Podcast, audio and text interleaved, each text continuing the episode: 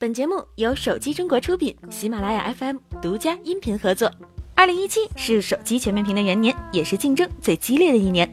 根据 IDC 的调研数据显示，在二零一七年第四季度，全球智能手机出货量达到四点零三五亿台，二零一六年第四季度约为四点三零七亿台，同比减少了百分之六点三。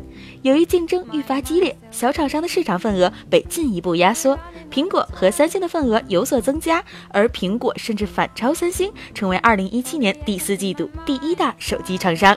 苹果四季度的出货量达到了七千七百三十万台，占据百分之十九点二的份额。三星的出货量达到了七千四百一十万台，市场份额为百分之十八点四。紧随其后的是华为、小米和 OPPO。在前五大智能机厂商中，只有小米实现了出货量的增长。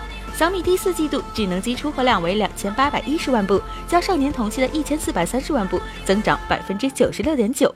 IDC 的年度报告显示，尽管在第四季度输给了苹果，但三星仍然是2017年全球第一大智能手机厂商。2017年全球智能手机市场出货量为14.72亿部，仅比2016年的14.73亿部下降百分之一。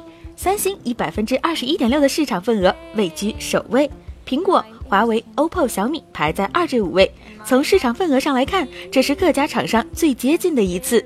三星在二零一七年依旧风光无限，但它的另一位韩国小伙伴过得就不是那么舒服了。LG 电子公布二零一七年第四季度和全年财报时表示，尽管其营收和利润有所增长，但旗下手机部门却一直亏损，仅二零一七年第四季度就亏损一点九亿美元。而在过去的两年中，LG 移动部门仅在二零一七年第一季度小幅盈利三百二十万美元。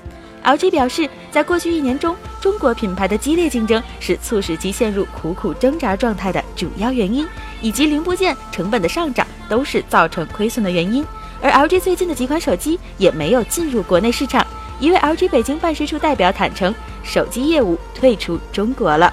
临近春节，索尼宣布现副社长兼 CFO 吉田宪一郎将担任新的社长兼 CEO。现任社长兼 CEO 平井一夫担任会长，相当于董事长。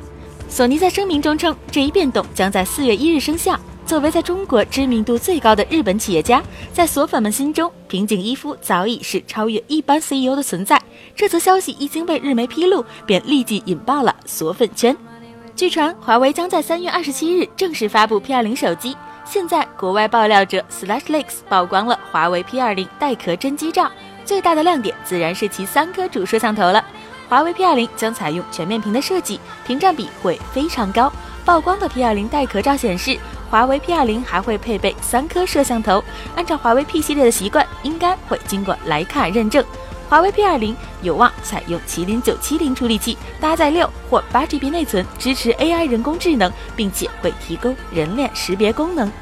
好了，本期的节目就是这样啦，我们下期再见。